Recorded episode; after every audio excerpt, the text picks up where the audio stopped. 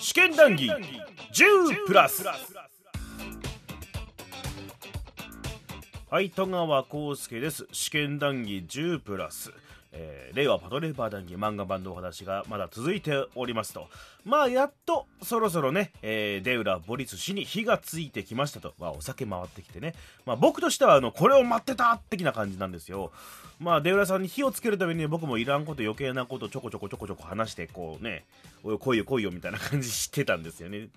まあまあそれでなんとかこう火がついてきていろいろボロッと喋ってくれるようになったんですよね。まああの時代とか、まあ、状況とか世論とか文化みたいなことをねあのデウラさんはあの社会学も学んでおりますから。そこはもうちゃんとね芯を食ったというかね、うん、その下地がありきのお話をしておりますからね。楽しくなってきますよこれから。お楽しみくださいと。あとはまあ石臼を弾いてるようなね音があのずーっとずっとずっとしてますけどもそれはあのガバドンのいびきです。はい。ガバドンさんのいびきなんですよ、まあ、そのガバドンさんのね年季を堪能していただくためにあのいつも使ってた BGM を使っておりますのでそこも楽しんでいただければなと思っております。さあ本編の方では内海課長のお話にけりをつけるためにそちらの方に舵を切ったトークになっておりますので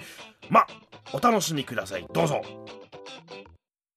あのー、やっぱバビロンプロジェクトっていうのがあって、うん、でレイバーがあってその埋め立て地があってってなったらそれは外国人労働者が増えて、うん、現状日本とほとんど同じじゃないですか。そうだね。だから本当にさあの読み返したのよ。まあその、うん、何？今日にあの今日に際して、とりあえずちょっと読み直しとかないなってさであれなんだけど、レーバーの憂鬱の回とかって結構さ、本当に抜け落ちたっていうか、で、あの、改めて読み返してみたらさ、なんかもう本当にさ、何の予言書だこれみたいな。そうそうね。うん。レーバーの、パトレーバーのいいとこってやっぱ予言書チックなんですよね。予言ね。ほとんど読めてなかったと携帯電話ぐらいですからね、やっぱ。うん、予言、パトスで間に合ったけどね。うん、確かに。パトスでギリギリ間に合ったけどね。あれは本当にだから。うん、あれは、あの、俺がバイトとかでね、やっぱいろんな現場行くけど、やっぱあのあの状況ありますもん、あの細やかな作業は日本人がやらないとって言ってるやつまだいるから、ま、なんならいるし、で IT 業界で完全に置いてかれてるじゃないですか日本って、それを認められないおじさんたちとかね、レーバー業界だってもうほとんど特にパト2の劇場版てかパト,、パト1もパト2も劇場版では、海外に追い抜かれつつあるっていう状況だったんですよね、で頑張って、えーと、篠原重工も海外へ輸出をメインにしたっていうところでだんだん負けつつあるってところまで来てるところに、やっぱり今の日本と被るわけですよ、日本ものものづくり大国 IT 大国って言われてるのがどんどん追い抜かれてるわけじゃないですか、でやっぱ日本人の気質に合ってるんですよその追い抜かれ性質というか。そうだね。一、回リードするのにね。一回リードするけど、それを大事にできないっていう。アニメもそうじゃないですか。ゲームもそうだしね。ゲームもそうだしね。だから、で、その中でだんだん外国人が嫌いになるっていう。外国人が嫌いって誰が、うん、日本人全員かなみたいな、あるじゃないですか。現場のおっちゃんと言ってる感じ。なんか、で結構さ面白いのが、えーと、そこで分岐するんだよっていうのがあってで、うん、あのー、多分レーバーの憂鬱からぐらいだと思うんだけど、うん、えっと、まあ、ちょっと嫌な話になるけどさ、あの、なんていうのかな、それまで、えっと それまで、あれだったわけじゃない？その、なんていうか、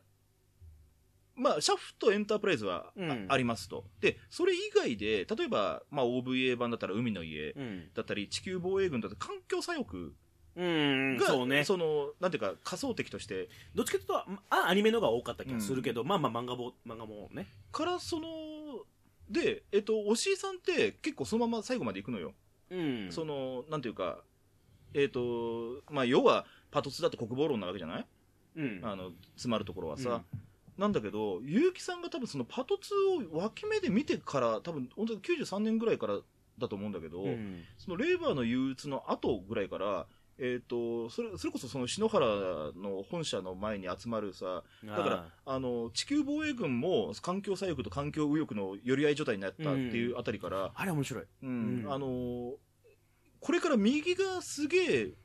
確かにあの頃ってあの左の方が鬱陶しかったっていう時代があって、うん、でもうこの先右の方が鬱陶しくなりますよっていうところまで予言してるんだよね。あのななんか、まあ、未来においては絶対そうですからね、どこの国だって大体そうですからね、うん、ある程度成熟しちゃうと。そう。だから排外主義に陥りますよとかあのなんか右に偏ってきますよっていうのまであのー、まああれも予言って言ったらいいのか。あの当時じゃちょっと読めなかったんだよね。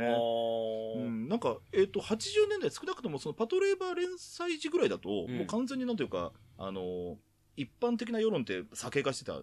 わけですよ、うん、基本的には。で、えっと、ことサブカルチャーとかの面において、えー、まあちょっとこんな話もあれなんだけどね、なんていうか、あの、右に傾くことがカウンターみたいな考え方があったのよ。要するに国防とか愛国とか言うと、うん、えっ、ー、と、それがカウンターカルチャーになるっていう、その、要は、体制が左だから、うん、あの、それに対してのカウンターとして右に行くっていう。で、結局、だからそれの結実したのが多分ゴーマニズム宣言だと思うんだけど、あの、結局あそこら辺で紹介していくと、うん、今度歯止めが効かなくなる。で、2チャンネルが出てきて、まあ今に至るみたいなさ、あの、状態になるんだけど、あの、結構、えっと、90その3、4年くらいの段階で、えっと、これから右傾化すんぜっていうのを、えっと、早めに見切ったってのはやっぱ、あのー、すごいセンスだな。俺、それに関しては、そう思うんですよ、うん、確かに。でも、それが徳永専務だと思うんですよ。おっと？うん。あのー、若い人間はみんな左だろっていう、捉え方をした時に、は、お、ニカがお、お、そう、今、今収録してるとこね、あの、本当にあの、ニカが通ってるところだから。通ったことがあるところあるところだから。あるところなんだ。聖地だからね。一応。今、ちょうどいい感じに今、あの、ニカ出動みたいな音が。横であのね、いびき聞こえるけど。これ編集できんの？わかんない。まあ、あってもいいんじゃない？まあ、だから、なんだっけ、あ、あの、徳永さん。徳永さんが、内海課長をあの漁せなかったのって、うん、若いやつはみんな左だろと思い込んでたことだと思うんですよ。ブレイクスルーっていう表自己表現を全て、あの体制を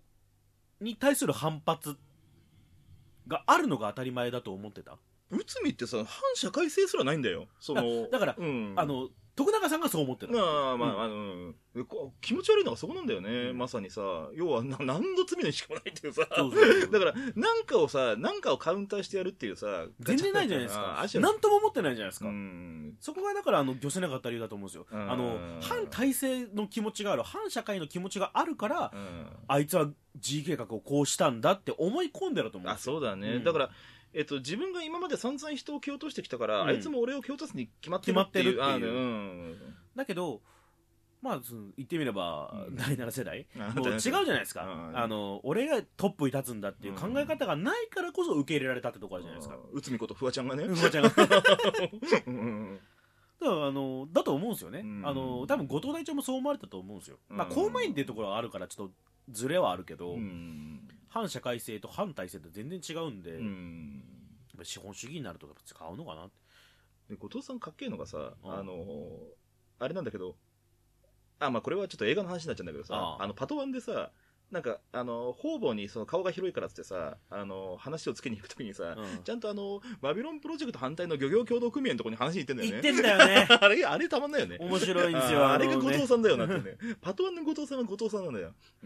その話もしたい。あのああとは漫画版で話すことといえば、まあ、内海課長に関してはどう？そのこれ切り上げとく？そうだね、ま、うん、でもやっぱり好きです。あの、やっぱあの、なんだろう、あのね、うん、まあまあ、あくまでほら、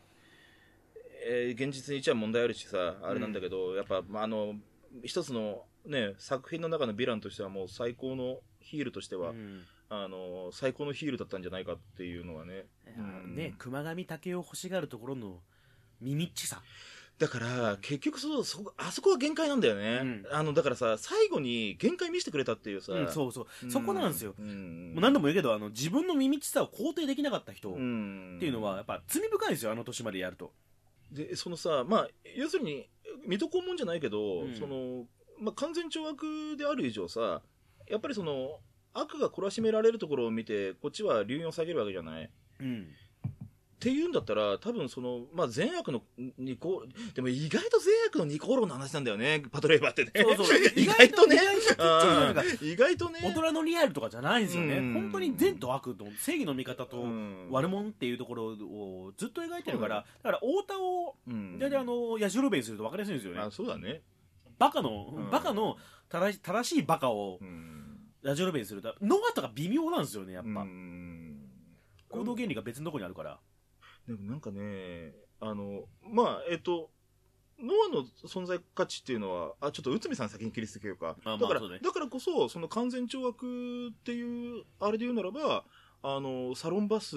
でさ、うん、あの、要するにそのグリフォンの敗北をさ、うん、テレビで知ってさ、あの空気になるシーンって、うん、あの、まあ、流飲下がったよね。本当に耳ちいじゃないですか、負け方が。うん。なんか、あの、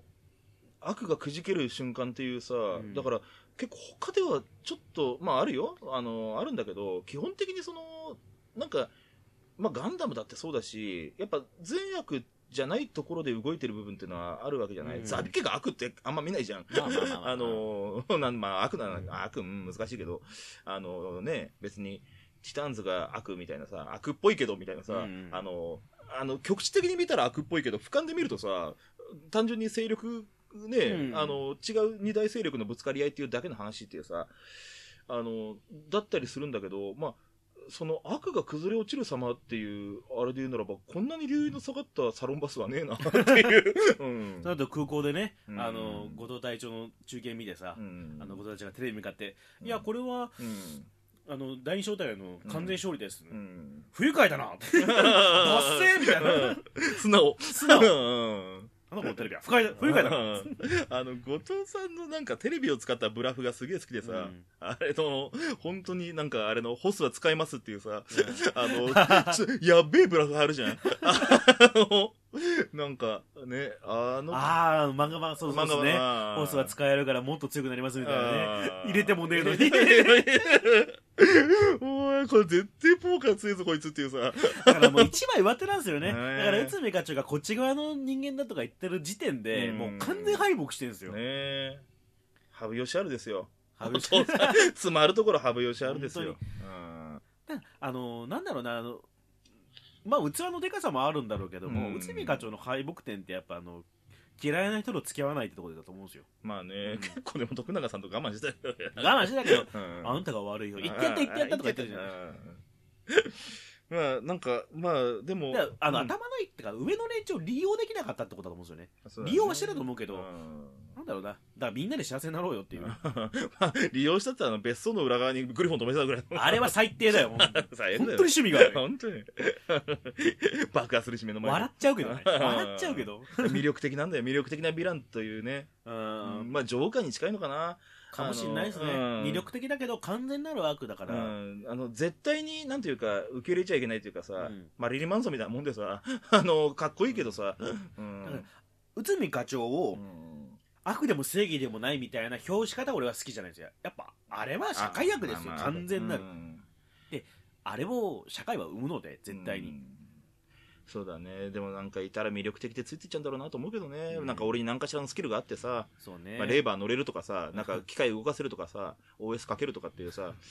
スキルがあってああいう人がいたらまあついていっちゃうのかなと思うんだけどね。うん。まあまあ、まあ、ハーメルンですよハーメルン。ハーメルンハーメルン。うん。まあ、内海課長はハーメルンということで、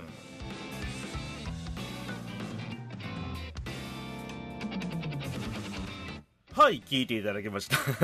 今、音楽に乗ってね、はいって始めたかったっていう、はい、聞いていただきました。あの漫画版のお話っていうか、主に内海課長のお話のね、締めだったのかなと思っておりますけどね。まあ、シャフトとか、まあ、グリフォンのことに関しては、まあ、時代のね、過渡期のカルチャーギャップの話っていうものがあるんじゃないかなと思って、えお話をしておりました。まあ、出浦さんもその辺詳しいし、まあ、右とか左とかの話はありましたけどね、それは当時はそういう雰囲気だったらしいですからね、その辺の話もちょっと聞かせていただこうかなと思って、えー、出浦さんにお伺いしたところでございました。まあ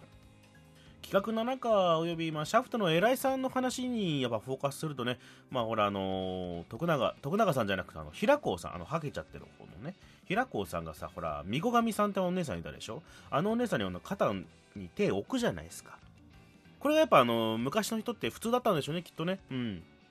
で、それをポンポンと手を置いて、その後にあの、みこがみさんにあの、アルコール除菌されるっていうね。うん。時代を先取りした描写というか、いや、まあそんなことな、まあそれはちょっと、まあちょっとごちゃっとするけど、まあ、でも、平子さんとか、まあ徳永さんとか、まああとはあれかな、あの、ゴルフやってたの社長、あの、四つ菱グループのの、藤倉社長。藤倉社長か。まあ、なんかはねあの時代に取り残されてしまいつつある人たち。として描写はされてたと思うんで。まああの時代が変わっていく時にこういう大人たちは当然いるしそれは偉い人とか権力を持ってる人の中にもいるからそれに対してのそのまあ若者っていうか現場でやってる人たちのなんか圧力みたいなものがね絶対に生まれるんで現代劇のね TBS ドラマとかでありがちな話ではある気はするけれどもそこにあの SF を持ってくるっていうところはまあ面白いななんて思いながらね。まあこういう風にあのパトレーバーって作品の、まあ足、足元？足場みたいなものをえー、これからもどんどん語っていこうと思うのでそちらの方もお楽しみにしていただければと思っております。じゃあ次回もまあもっともっともっともっと次回以降濃くなっていくんで。まあ今まではちょっとまあ技術とかまああるいはなんだろう善とか悪とかねそういう社会がどうとか世間がどうみたいな話をしておりましたが次は、えー、現場のお話ですね現場のスタッフたちがどういうふうに生きていくべきかというお話に行くのかな。うん。まあ一番最後に出浦さんが言ってましたけど僕はプログラムとかいろいろできてまあ技術がスキルがあれば内海課長みたいな人に求められたらそっちに行ってしまうんじゃないかと。まあ自分の立場の立ち位置の正しさっていうものを考えようという風な話に行きますと。うん。こちらの方もお楽しみということで戸川浩介でした。あー花粉症デビューしたかもしんない。